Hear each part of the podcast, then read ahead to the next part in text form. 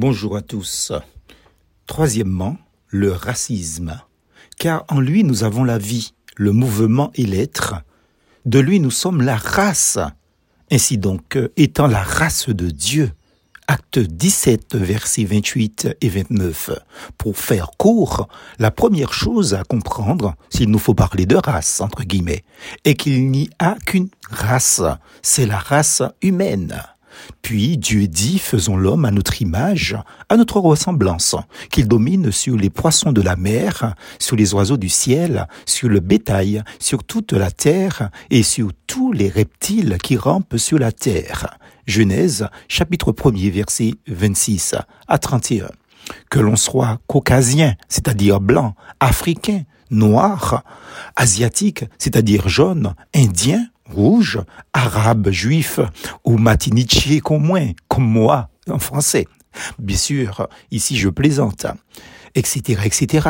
Quelle que soit notre nationalité, tous les types cités ici, en tout cas, ne sont pas différentes races, mais différentes ethnies de la race humaine avec des teints différents, mais leur sang est unique il est rouge.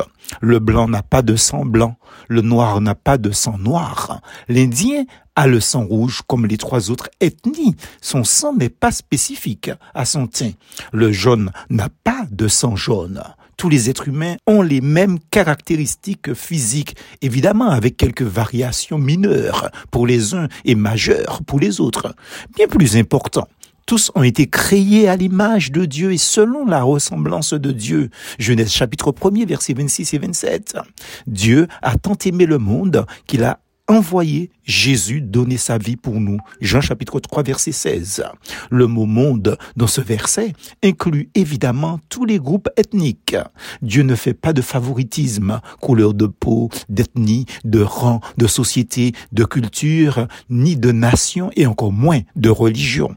À lire absolument Deutéronome chapitre 10 verset 17, Acte 10 verset 34, Romains 2 verset 11 et Éphésiens 6 verset 9 à ce propos. S'il n'en fait pas, nous ne devrions pas en faire non plus.